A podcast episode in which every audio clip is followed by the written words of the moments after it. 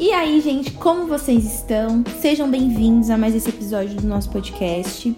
É, provavelmente, se você ouviu o último episódio, você deve estar se perguntando o que, aconteceu com o restante, né, é, dos temas relacionados relacionados a relacionamento. E eles serão postados, mas no canal do YouTube do Felipe. É, esse podcast, na verdade, eu falo que é nosso, mas ele na real é do Senhor. Então, entendendo que é, a direção que ele tinha para esse momento era para falar a respeito desse tema, eu resolvi só seguir e é isso, beleza? Então fica aí, eu sei que o Senhor tem muitas coisas a nos ensinar e a gente vai aprendendo junto.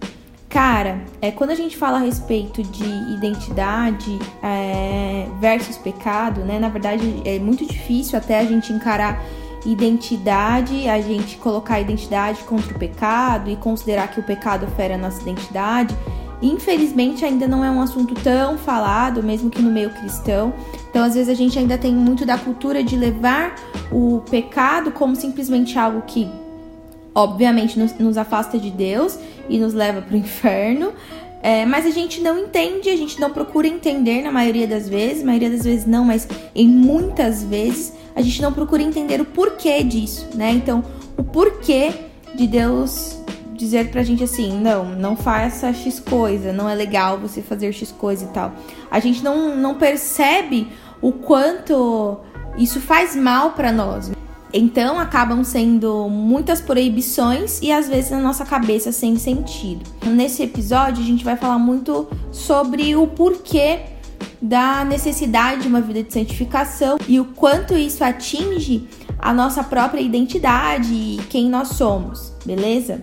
Cara, então eu vou começar lendo aqui em Jeremias, no capítulo 2, no versículo 13, beleza? Eu tô usando aqui a linguagem NVI, acaba ficando mais fácil aí depois se você quiser dar uma lida.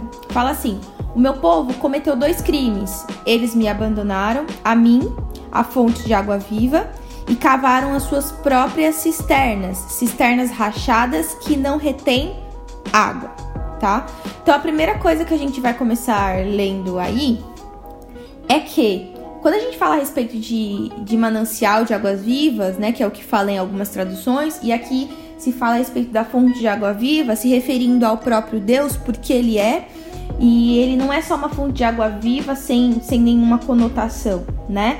Em Salmo 36, no verso 9, diz: Pois em ti está a fonte da vida.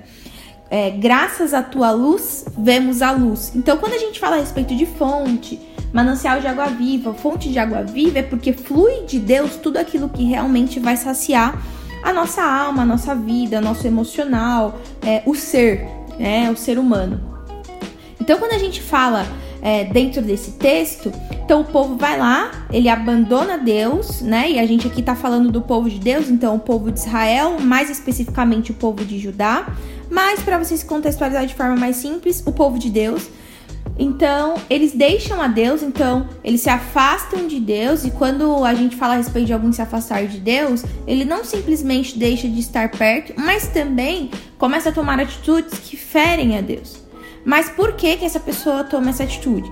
Você concorda, e eu tenho falado isso nos últimos dias muito, assim, você concorda que ninguém sai simplesmente tomando a decisão de hoje eu quero ferir a Deus, né? E se alguém sai, não é algo comum, já é alguém que tá muito ferida e revoltada assim com a vida. Mas no normal, ninguém sai fazendo isso. As pessoas literalmente elas só saem querem viver e começam a tomar algumas atitudes por motivos próprios achando que é uma solução. E é justamente isso que esse texto diz. Então, ele fala que as pessoas abandonaram a Deus, esse povo abandonou a Deus, o manancial de água viva, e então cavaram suas próprias cisternas. Então, o que isso significa? Significa que apesar daquela pessoa estar se afastando de Deus, ou de você estar se afastando de Deus, você está ainda assim procurando em algum outro lugar algo que você só encontra em Deus. Então, vamos lá tem um manancial de água viva ali, tem uma fonte de águas, vamos usar assim. Tem uma fonte de águas, você está se afastando dela, mas a sua necessidade daquela água não termina. Então você vai procurar essa mesma água em algum outro lugar, mas você não vai só procurar. você mesmo vai lá e vai fazer essa cisterna, vai cavar essa cisterna. Então, você vai começar a procurar nas suas próprias soluções aquilo que você só encontraria em Deus. Então, daí a identidade ferida, porque a gente vai propor qual solução para os nossos problemas, para a nossa identidade, né? Tentando repor aquela solução que a gente só encontraria na fonte de água viva. A solução que a gente propõe é o pecado. Quando a gente olha o orgulho, por exemplo, ele não tá ali à toa. Ele tá ali tentando defender aquela pessoa, o dono daquele orgulho, da identidade dela. Então, vamos lá. Ah, eu sou orgulhosa, mas eu estou sendo orgulhosa porque aquela pessoa não é digna do meu perdão, ou estou sendo orgulhosa para defender a minha razão, eu estou defendendo a minha identidade, o meu conhecimento, quem eu sou, eu não posso permitir que X pessoa me fira de X, Y forma. Eu estou me defendendo. Cara, você não tá conseguindo se defender. E você sabe que não está, porque a identidade, ela não é defendida ou ela é machucada ou ela é inteira. Não, não tem essa de eu vou defender a minha identidade. Ou a nossa identidade pertence a Deus ou ela é uma identidade ferida.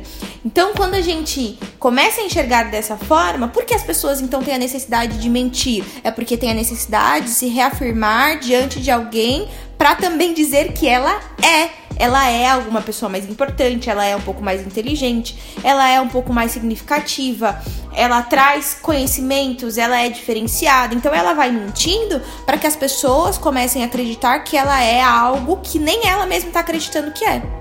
Olha como então o pecado realmente sempre vai estar ligado àquilo que a gente é ou na verdade está deixando de ser. Então quando o Senhor nos chama para uma vida de santidade, ele não está sendo aquilo que a gente cria inconscientemente na nossa mente, um Deus egoísta. Não é isso. É que ele simplesmente olha para nós como alguém que está tentando construir essa cisterna, esse reservatório de água e está falhando miseravelmente. Ele olha para nós e fala: "E aí, você quer ajuda? Você quer essa água da minha fonte? Porque assim, é daqui que vem." Os nossos pecados não são a solução para a nossa identidade. Só a gente olhar Jesus ali, a mulher samaritana, entende? Ela já tinha tentado várias vezes se reconstruir, já tinha tido vários maridos, mas permanecia uma mulher ferida. Tanto que quando Jesus chegou para pedir água para ela, ela disse: tipo, você vai tirar água com o quê? E aí, quando ele disse: Olha, se você soubesse quem eu sou, você me pediria água e eu te daria água viva. Percebe? Mesmo ela tentando já preencher essa necessidade dessa água viva no coração dela, na alma dela por muito tempo, com muitos maridos, não adiantou. Só Jesus com a sua água viva poderia saciar a sede da alma dessa samaritana, dessa mulher. Então não adianta nós tentarmos sanar a nossa sede, é, o buraco da nossa identidade, se não for em Jesus, se não for em Deus. Em Jeremias, no capítulo 31, no versículo 14, diz: Satisfarei os sacerdotes com fartura, e o meu povo será saciado pela minha bondade, declara o Senhor. Quando, enfim, já estava usando Jeremias para falar de outro tempo, depois até do exílio, depois da prisão, melhor dizendo, do povo de Deus, né, por todos os seus pecados, enfim. Então, nessa pós-dificuldade, o que que eles viveriam? Eles viveriam um tempo em que eles conheceriam a Deus, viveriam um tempo em que eles já seriam saciados pela bondade de Deus. Você está procurando ser saciado aonde? Está tentando defender a sua identidade em que? Deus quer preencher o seu coração, quer completar a sua identidade, quer te deixar inteiro. Você não precisa mais se machucar, também não precisa mudar quem você é, não precisa comprar discussões que não são suas, desde que Deus se responsabilize pela sua vida, pela sua identidade e que você assuma a identidade que Ele mesmo te fez para ter. Gente, é, é essa palavra que Deus colocou no meu coração. Eu espero que de verdade esse podcast tenha falado muito ao seu coração.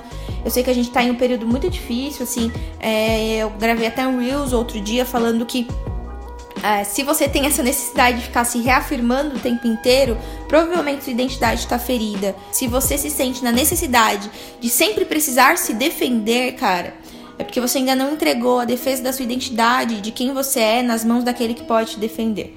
Então, é isso. Que esse podcast tenha falado muito ao seu coração. Muito, muito obrigada por ter escutado até aqui. Envie esse podcast para alguém que ainda não entende o porquê que o pecado nos fere, o que, que o pecado faz com a gente. E que Deus fale muito também ao coração desse amigo, dessa amiga, enfim. Tamo junto, muito obrigada por ter escutado até aqui. Até a próxima, um beijo!